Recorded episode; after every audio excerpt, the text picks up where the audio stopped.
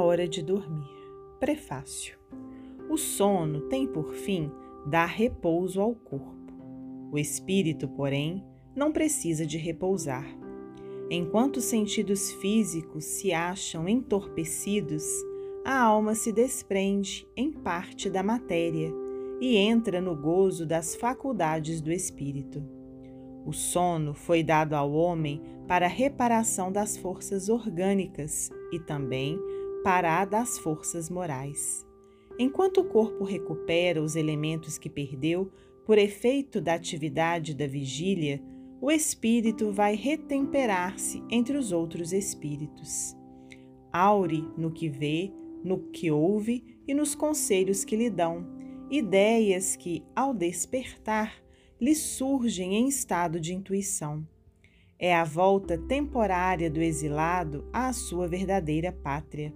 É o prisioneiro restituído por momentos à liberdade. Mas, como se dá com o presidiário perverso, acontece que nem sempre o espírito aproveita dessa hora de liberdade para seu adiantamento. Se conserva instintos maus, em vez de procurar a companhia de espíritos bons, busca a de seus iguais e vai visitar os lugares onde possa dar livre curso aos seus pendores.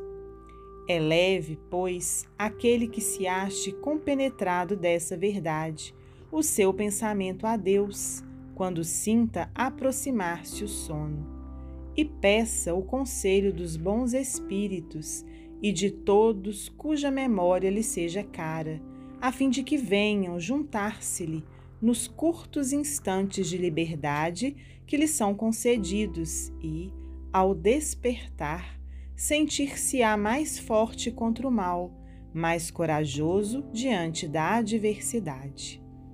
Prece. Minha alma vai estar por alguns instantes com os outros espíritos.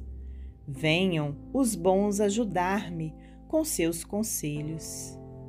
Faze, meu anjo guardião, que, ao despertar, eu conserve durável e salutar impressão desse convívio.